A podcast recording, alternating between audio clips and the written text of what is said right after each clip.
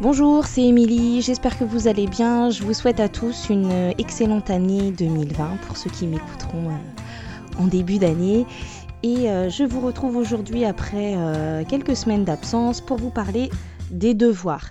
Voilà, les devoirs, euh, c'est vrai que c'est quelque chose qui est euh, vraiment ancré dans les pratiques. On sait qu'on n'est pas censé euh, donner de devoirs écrits depuis de nombreuses années et pourtant ça perdure. Parfois, on a du mal à trouver comment faire autrement. Parfois, on se sent obligé de le faire. Parfois, on n'arrive pas à trouver d'équilibre entre comment donner des devoirs quand même en respectant cette injonction ou alors on ne sait pas trop comment se positionner par rapport à ça. Et donc, du coup, aujourd'hui, je vais essayer de voir avec vous quel peut être euh, l'intérêt des devoirs, comment en donner, clarifier un peu les objectifs et quel type de devoirs on, peut éventuellement donner. Euh, selon moi, en fait, il faut déjà se mettre au clair euh, avec soi-même et, savoir pourquoi on en donne.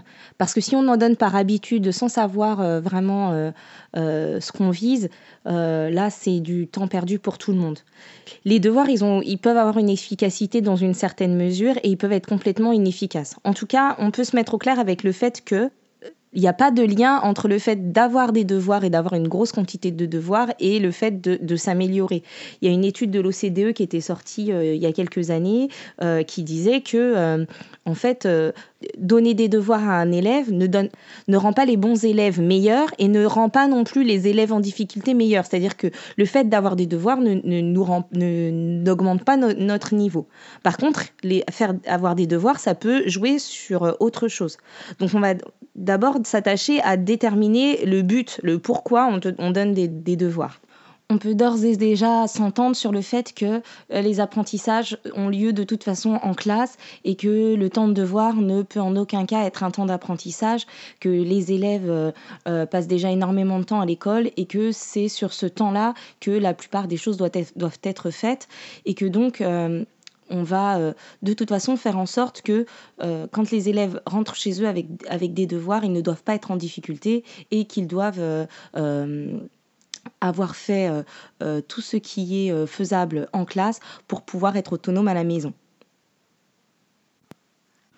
Il n'y a donc aucune obligation à donner des devoirs, on n'a pas à culpabiliser de ne pas en donner, il n'y a aucune obligation de donner des devoirs tous les soirs et on peut aussi faire ce choix-là. Voilà. Ce que je vais dire par la suite, c'est surtout pour euh, expliquer, dans le cas où on en donne, voilà euh, ce qu'il faut avoir en tête pour pouvoir euh, être efficace, être dans les clous et ne pas mettre nos élèves en difficulté ni leur famille. L'une des premières choses qui me semble importante, c'est le fait que ben, les devoirs ils puissent euh, faire du lien avec la famille. Quand on donne des devoirs, ben, ça permet aussi aux parents euh, de savoir où l'enfant en est, ce qu'il va faire, euh, ce qu'on est en train d'apprendre en ce moment. et du coup, ça permet aux, parents un peu d'entrer de, dans le, le type d'activité qu'on fait à l'école. Et, et donc ça, ça peut être utile de ce point de vue-là. Mais a contrario, ça doit pas non plus euh, être un moment qui crée des tensions dans la famille. Donc si on donne des devoirs euh, trop compliqués euh, où il va falloir que les parents passent du temps ou expliquent des choses à leurs enfants, bon ben le lien avec la famille, il a un petit peu, enfin c'est l'effet pervers du, truc. Du coup, ça ça sert plus à rien. On a créé du lien avec les parents, mais en même temps on a on a créé aussi de la scission au sein de la famille parce que parce qu'on a passé un, un, mauvais moment, parce que ça a été compliqué, parce que les parents, ils jouent aussi euh, beaucoup euh, d'enjeux euh, affectifs au moment des devoirs. Parfois, ça les renvoie à des, incompétences qu'ils ont eues, des incapacités ou des difficultés qu'ils ont rencontrées quand ils étaient petits. Et le moment des devoirs, ça peut être quelque chose de très tendu. Donc, on peut avoir ça en tête et se dire, bon, ben, je vais donner des, devoirs qui permettent aux, parents de, de se poser des questions, de savoir ce qu'on est en train de faire, de sur quoi on va travailler. Et en même temps, il ne faut pas que ça les mette en difficulté, qui qu'ils soient. Euh, le deuxième objectif qu'on peut avoir quand on donne des devoirs, c'est de leur donner des habitudes de travail. Donc oui, c'est vrai que quand ils vont arriver au collège, ils vont avoir des devoirs et que le fait d'en avoir régulièrement et de s'habituer à avoir ce temps de devoir dès l'école élémentaire, ça les prépare aussi pour le collège et, à, on sait qu'il y a un gros creux, un gros écart entre le CM2 et la sixième et que leur donner déjà des habitudes de travail avant, ça va un peu diminuer ce fossé. Mais en même temps, parfois, on donne des devoirs en se disant qu'on leur donne une habitude, mais on fait rien pour leur donner des habitudes de travail. Donc, l'idée, c'est aussi de pouvoir réfléchir à, OK, je leur donne des habitudes de travail, mais il faut que ces habitudes-là, elles soient explicites et que les élèves, ils aient conscience qu'on est en train de leur donner des habitudes de travail et que ça leur servira plus tard et de leur donner les moyens de se dire, ben, je m'organise comme ça, je fais ça comme ça. Donc là, il va falloir, on le verra un petit peu plus tard, agir sur... Euh, sur les consignes des devoirs, les conseils qu'on peut donner et en, tout, et en plus euh, euh, réfléchir à donner des, des devoirs que tout le monde puisse faire tout seul puisque euh, on n'est pas certain que, que, tous les parents aient soit le temps, soit le courage, soit les capacités euh, d'aider les élèves. Donc quand on donne euh, des devoirs, si notre objectif c'est de donner des habitudes de travail aux élèves, il va falloir vraiment réfléchir à ben, qu'est-ce que je fais dans, quand je donne les devoirs qui leur donnent des habitudes de travail et est-ce que c'est clair pour eux?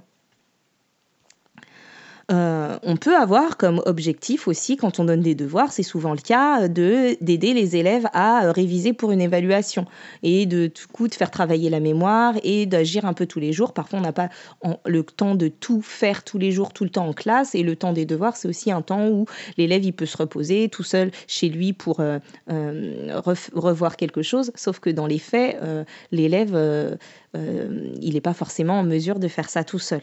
Donc c'est pareil. Euh, peut-être qu'on va devoir euh, réfléchir aussi à comment on formule ça, qu'est-ce qu'on leur donne. On peut leur donner par exemple une petite fiche de révision avec des questions à se poser soi-même et euh, la réponse derrière. moi, j'avais découvert ça lors d'une d'une formation sur le PCC, l'évaluation par contrat de confiance, et, et croisé aussi avec ma formation sur les neurosciences dont je vous ai parlé dans un épisode précédent. Quand j'ai une leçon à leur faire réviser, je clarifie les attentes que j'ai avec eux et je leur donne une fiche, par exemple, euh, si c'est en histoire, une fiche qui récapitule euh, avec des questions ce que j'attends d'eux, euh, pour l'évaluation et ce qu'ils doivent être capables de faire. Et sur cette même fiche, en fait, qui est en deux parties sous forme de tableau, ils ont les réponses à côté. Du coup, euh, ils savent que pour euh, s'entraîner pendant les, pendant, les devoirs, ils doivent déjà lire la fiche plusieurs fois, ensuite prendre un cache, se poser les questions tout seul, etc. Et du coup, s'ils ont la possibilité de se faire poser les questions par quelqu'un, tant mieux. Mais s'ils n'en ont pas la possibilité, ils ne sont pas trop désavantagés parce qu'ils peuvent avoir euh, ils sont guidés en fait pour savoir comment réviser. On peut avoir aussi comme objectif pour euh, les devoirs de faire les élèves s'entraîner à nouveau. Après, euh, les élèves, ils sont de toute façon censés s'entraîner à l'école, ils travaillent toute la journée. Chacun voit s'il pense que c'est nécessaire, mais ça, ça peut être utile par exemple pendant les vacances ou pendant le week-end. Là, je renvoie à, euh, à l'épisode sur euh, les neurosciences où euh, quand même on disait que voilà le, le, c'est bien qu'il n'y ait pas de rupture de rythme et que du coup on peut questionner le fait de ben, donner des petites choses à faire pendant le week-end pour pas oublier mais pareil l'idée c'est de pouvoir d'accord s'entraîner mais aussi avoir un feedback tout de suite donc on peut donner quelque chose, mais avec, du coup, tu peux t'entraîner à faire ça. Voilà des exemples que je te donne que je te donne. Par exemple, tu peux t'entraîner si tu as envie à poser des opérations, par exemple, et on en donne trois, et ensuite leur dire et vérifie toi-même avec la calculatrice ou euh, leur donner même la réponse. Voilà, je te donne trois opérations avec leurs résultats, euh, tu peux t'entraîner à les poser et comme ça, tu vois si tu tombes euh, bien dessus. Et l'objectif, par contre, après, ça va être de dire est-ce que vous avez réussi ou pas, et de pouvoir se dire en, classe, on reprend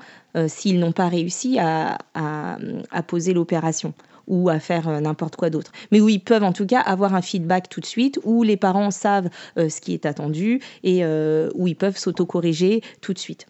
Parce que si on leur donne les devoirs s'ils posent leur opération le vendredi et que, et que ou n'importe quoi, je prends les opérations, mais s'ils font quelque chose le vendredi qui, qui, sont dans l'erreur et que on le corrige très rapidement le lundi ou pas, ou voilà, euh, ça perd de son efficacité et on peut se dire, ben, dans ces cas-là, autant ne pas le donner et le faire en classe directement.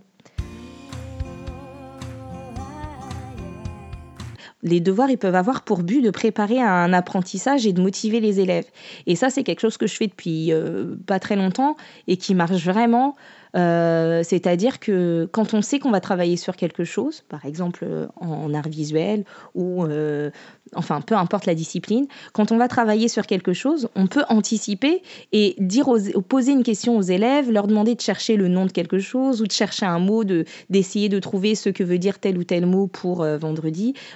et, ça les met un peu en, appétit. Du coup, quand on arrive à, cette, à ce nouvel apprentissage, euh, ils sont préparés, ils savent qu'on va le faire et en plus ils ont de l'intérêt un peu plus d'intérêt pour la séance parce que euh, ils ont cherché, parce qu'ils savent qui c'est, parce qu'ils ont envie de dire ce qu'ils ont trouvé et, et du coup ça fonctionne beaucoup plus. Le, S'il y a une phase orale au début, c'est beaucoup plus dynamique parce que ils ont cherché, ils ont eu le temps de réfléchir un peu chez eux et, euh, et ça c'est super motivant. C'est un peu le même principe que quand on les emmène voir un spectacle et qu'on a déjà travaillé sur euh, ce qu'on va voir, qui connaissent peut-être déjà éventuellement l'histoire, enfin qu'ils ont des idées de ce qu'ils vont voir et qu'ils sont ils sont des spectateurs différents que quand on va voir quelque chose et qu'on se dit qu'on le travaillera après, mais que les élèves savent pas ce qu'on va voir ou ont une très vague idée, ont peut-être des, attentes erronées.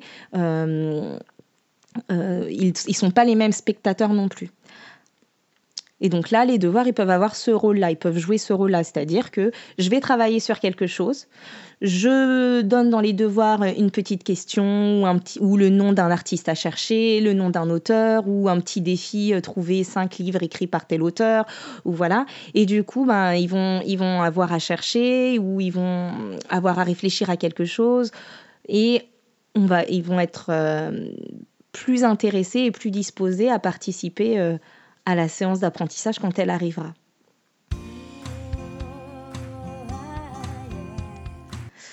Donc du coup, pour, euh, tous les, pour les devoirs, ce, que, ce qui est important, c'est bon, de faire attention à la clarté des consignes euh, pour les élèves, mais aussi pour les parents. Il y a des choses en fait qui sont super claires pour nous, les enseignants, et on ne se rend pas compte que ça ne l'est pas tant pour les familles. Mm, un exemple, euh, j'ai une amie qui euh, s'interrogeait parce que dans, la, dans les devoirs, sa fille avait euh, une liste de mots à apprendre. Donc il y avait apprendre les mots, c'était une petite liste de mots-outils, il me semble. Et du coup, pour nous, enseignants, c'est logique que apprendre les mots-outils, c'est savoir les écrire. Mais pour cette maman, apprendre, elle ne savait pas si c'était juste savoir les écrire ou s'il fallait aussi qu'elle connaisse la liste, c'est-à-dire qu'elle puisse être capable de dire que dans la liste, il y a et avec aussi, alors, euh, etc. Et ça, ça, ça, peut doubler le temps de travail, ça peut doubler la pression, c'est-à-dire que euh, si, si les parents pensent qu'il faut juste mémoriser la liste alors qu'en fait il fallait il fallait euh, savoir les écrire euh, ou l'inverse, ben on met l'enfant dans une situation euh, compliquée où on va lui renvoyer l'image d'un enfant qui n'aurait pas fait ses devoirs ou qui n'aurait pas travaillé sérieusement ou le mettre en échec alors qu'en fait il a pris le temps, les parents ont pris le temps de faire apprendre mais il a simplement appris la liste de mots par cœur. Donc c'est important vraiment de faire attention à ce qu'on dit, d'avoir des, des un vocabulaire assez précis, notamment dans les verbes. Apprendre, c'est pas tout, c'est pas un, verbe qui est suffisamment clair pour pour les élèves et pour les, les parents parce qu'on ne sait pas jusqu'où on demande d'apprendre. Est-ce que c'est de la mémorisation par cœur? Est-ce que euh, voilà euh, Pareil, quand, euh, quand moi je mets euh, euh, apprendre, une, apprendre une leçon d'histoire, dans le, dans le cahier d'histoire, il peut y avoir plein de documents, plein de choses qu'on a écrites dont on veut se souvenir et, et, que je n'attends pas de connaître par cœur. Mais par contre, moi, j'attends de connaître par cœur juste le résumé ou les essentiels, etc. Mais si c'est pas clair, pas écrit clairement, il y a des parents qui peuvent considérer que les six pages de travail sur euh, le chapitre euh, évalué euh, doit être connu par cœur. Ou euh, d'autres qui peuvent considérer l'inverse, qu'il faut pas apprendre par cœur, qu'il faut juste comprendre, et du coup, euh, qui va juste demander euh, aux, à, son enfant s'il connaît tel ou tel mot, etc. Puis ne pas faire apprendre les définitions par cœur, alors que nous, on attend que les définitions soient apprises par cœur, et finalement passer du temps sur autre chose, sur quelque chose qui n'est pas essentiel, qui n'est pas forcément évalué. Et, et puis encore une fois, c'est l'élève qui va se retrouver en situation d'échec parce qu'il aura travailler, mais pas travailler ce qu'il faut. Et puis il va se dire, ben, même quand je travaille, j'ai travaillé des heures avec mes parents, on est resté euh, trois heures dessus le samedi matin, etc. Et en fait, au final, euh, euh, je réussis pas mon évaluation parce que c'est pas ce qu'il fallait. Mais donc c'est compliqué. Donc en tout cas, de réfléchir à ben, qu'est-ce que c'est quand on dit apprendre la poésie, qu'est-ce que c'est quand on dit euh, apprendre une liste de mots, euh, qu'est-ce que c'est quand on dit euh, apprendre sa leçon d'histoire ou apprendre ses tables de multiplication? On attend quoi? À quel moment? Pareil, apprendre la table de multiplication en CE1, ça va pas être forcément la même exigence et la même attente que apprendre sa table de multiplication en CM1 et ça dépend aussi du moment de l'année. Peut-être que à certains moments, on va avoir envie qu'ils connaissent la table de multiplication dans l'ordre par cœur, d'autres en CM1 qui connaissent les tables de multiplication mais qui soit capable de retrouver le calcul en fonction du résultat pour aller vers la division. Voilà, il y a plein de choses. Donc on peut aider en donnant des petits, des petits exercices qui seront à faire à l'oral ou des petits exemples de questions pour les parents qui peuvent demander à leurs enfants ou des petites fiches qui disent voilà ce que tu dois savoir faire, voilà ce que tu peux faire pour réviser, voilà ce que tu peux faire pour apprendre et donner des petits conseils aux parents.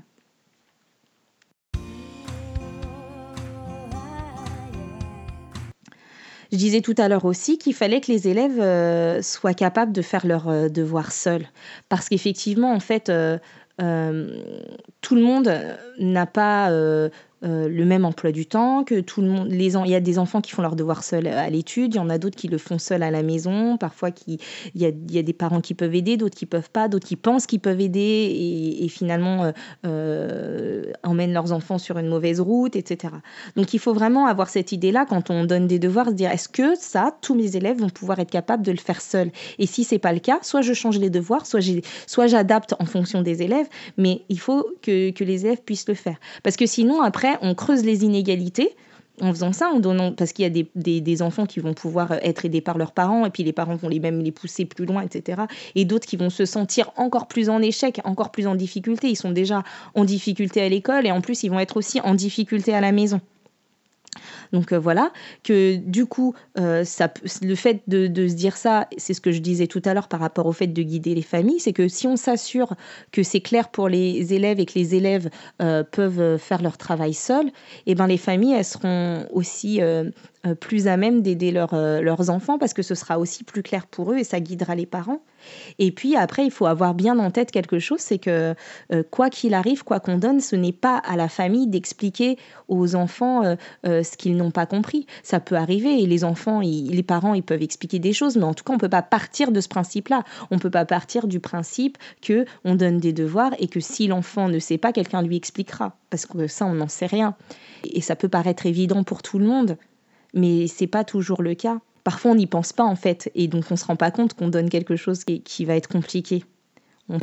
L'effet escompté va être complètement euh, annulé puisque euh, ils vont plus avoir envie de faire les devoirs. Ça va être un moment, euh, un moment pénible. ils vont se décourager et en plus ils vont voir après arriver à l'école que d'autres ont réussi parce que peut-être ces autres-là ont été aidés par leurs parents, mais ça ils n'y ont pas accès. En tout cas, quoi qu'il arrive, il faut donc euh, ben, donner de la méthode et donc réfléchir à ce qu'on donne dans les devoirs pour donner de la, pour euh, donner la méthode aux élèves. Donc pas hésiter à faire des petites fiches, des petites fiches consignes, des petites fiches récapitulatives, euh, parce que c'est vrai que quand on fait copier les devoirs aux élèves, souvent on raccourcit au maximum.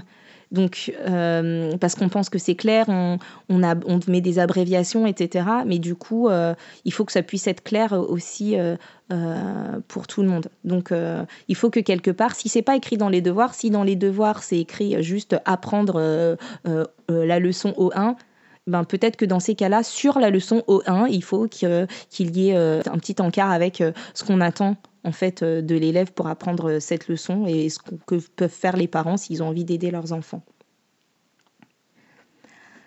Alors après, euh, une autre chose qui est intéressante, c'est aussi, euh, d'ailleurs qui est intéressante pour aussi aider les élèves euh, à s'organiser pour le collège, si c'est l'objectif qu'on vise, c'est de permettre aux élèves de s'organiser et de donner les devoirs à l'avance. moi, je le dis en tant que maman, pour le coup, où ma fille a des activités extrascolaires plusieurs fois dans la semaine, le fait qu'elle ait ses devoirs à l'avance le vendredi pour la semaine suivante, ben ça nous aide nous aussi dans notre vie de famille à nous organiser, à trouver un temps pour vraiment bien faire les choses sans se précipiter, se stresser le soir en revenant du sport à 19h. Voilà, et donc euh, ça va non seulement aider euh, les familles dans leur vie de famille à s'organiser, ça va aider l'élève euh, à, avoir des choses un peu à l'avance et, à pouvoir voir plus loin et, constater que ben tiens ça je l'ai fait à l'avance donc ce soir je suis débarrassée ou je peux faire autre chose etc. Donc c'est super intéressant de pouvoir le faire et on on n'est pas obligé d'attendre le, le CM1 ou le CM2 pour le faire. La dernière chose que, que, dont je vais parler, c'est le fait de ne pas donner de devoir écrit. Je constate que parfois que c'est un peu difficile et que on se dit bah, qu'on n'arrive pas à trouver de juste milieu et qu'on se dit mais oui mais pour écrire euh, euh, pour, pour, pour, euh, pour, apprendre telle chose, parfois certains ils ont besoin d'écrire ou pour s'entraîner sur telle chose. Bon, je pense que l'idée aussi c'est de se dire ah,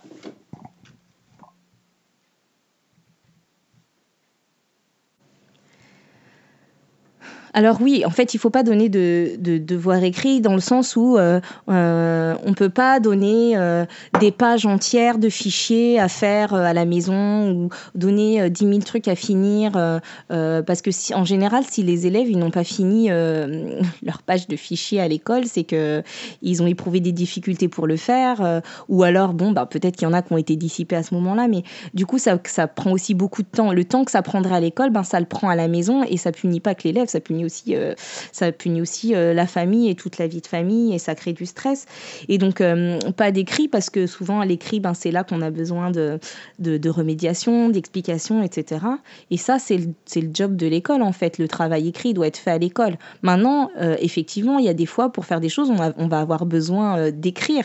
Et c'est pas vraiment ça qui est qui est interdit. Si, euh, si les élèves ils doivent apprendre à, ils doivent se souvenir euh, euh, de comment on écrit certains mots, ben oui, à un moment donné, ils vont pouvoir les épeler, etc. Mais à un moment donné, ils vont peut-être avoir besoin de, recourir à l'écrit chez eux.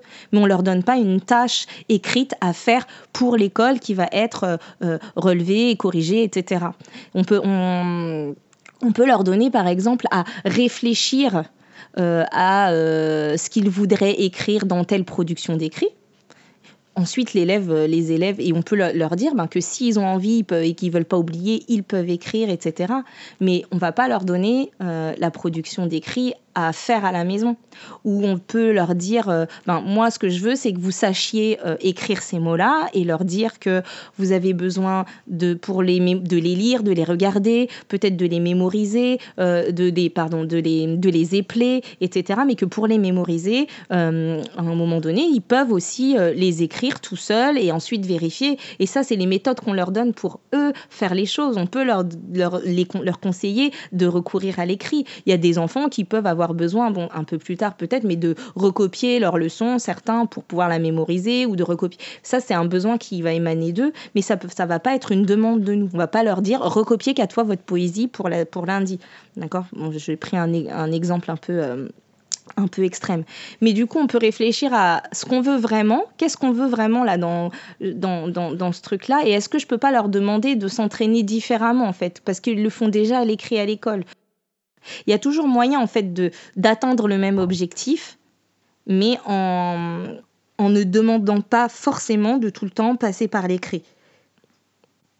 On peut aussi, pourquoi pas, leur donner des petits exercices euh, dans lesquels euh, il y a la réponse en dessous et leur dire de s'entraîner avec cet exercice comme ils le veulent. Ils peuvent s'entraîner à le faire à l'oral, ils peuvent l'écrire, mais que que l'idée, c'est qu'on ne va pas spécialement euh, exiger l'écrit, en fait. Euh, mais on leur dit que c'est une possibilité si ça les aide. Ainsi, en fait, on peut euh, aussi créer de...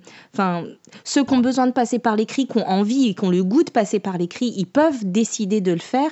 Mais ceux qui sont déjà un peu... C'est un peu compliqué à l'écrit parce que ben, parce qu'ils ont un trouble ou parce que l'écrit, c'est difficile, ils peuvent avoir aussi une autre alternative. Et du coup, quand même garder le goût de faire les devoirs parce qu'on n'est pas obligé d'écrire.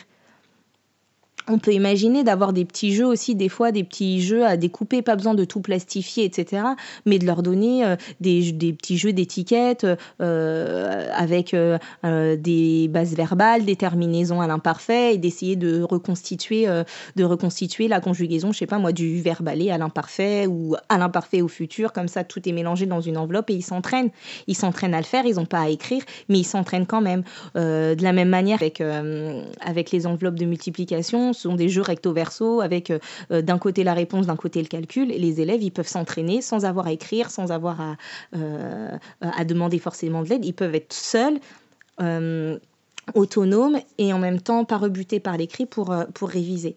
Donc tous les petits jeux comme ça, recto verso, avec ça, peut aller pour plein de choses, hein, des définitions et des mots, euh, euh, des images et des mots écrits, euh, euh, voilà, ça peut les aider en fait à rendre le, les devoirs un peu ludiques et à avoir quand même envie de le faire sans les rebuter et garder un petit côté ludique et aider les parents aussi qui ont, euh, qui ont besoin de suivre et qui savent pas trop comment faire et qui peuvent avoir tendance à s'énerver, à s'exaspérer. Voilà, pensez à tout ça. Pourrais encore dire plein de choses sur les devoirs, euh, parce qu'on on peut avoir plein d'idées, mais en partant en tout cas de ces principes-là et en ayant une réflexion sur euh, c'est quoi mon objectif là quand je donne ces devoirs-là? Est-ce que j'ai vraiment un objectif ou est-ce que je le donne par habitude? Est-ce que je donne les devoirs juste parce que je veux pas que les élèves s'ennuient à l'étude? Ou est-ce que ces devoirs-là, ils vont vraiment avoir un, un, un but précis et intéressant, euh, comme donc donner des habitudes? Et est-ce que la manière dont je donne mes devoirs permet euh, d'atteindre cet objectif ou réviser pour une évaluation, etc. Et de toujours se demander du coup si les élèves peuvent le faire seuls, est-ce que je vais pas mettre les familles en difficulté en donnant ça euh, Est-ce que tout le monde va être capable de le faire euh, Et est-ce que ça a du sens pour moi et ensuite, est-ce que ça a du sens pour les élèves Est-ce que j'ai pu rendre les devoirs clairs et explicites? Est-ce qu'ils savent à quoi ça va leur servir ou pourquoi on le fait et quelle est l'utilité? Voilà, bah, j'en ai fini avec les devoirs pour aujourd'hui. J'espère que cela aura pu vous être utile. N'hésitez pas à laisser des commentaires vraiment sur les réseaux sociaux, euh, sur euh, Facebook, la page Facebook Mes trucs de prof, ou directement sur le site mestrucsdeprof.fr ou sur Instagram Mes trucs de prof sans espace. Vous pouvez euh, commenter, faire vivre la discussion, donner votre avis, euh, pourquoi pas donner votre conseil, vos idées de devoirs. Et euh, n'hésitez pas à me solliciter s'il y a des sujets que vous auriez envie d'entendre sur le podcast. Je vous souhaite à tous euh, une belle journée et je vous dis à la prochaine fois.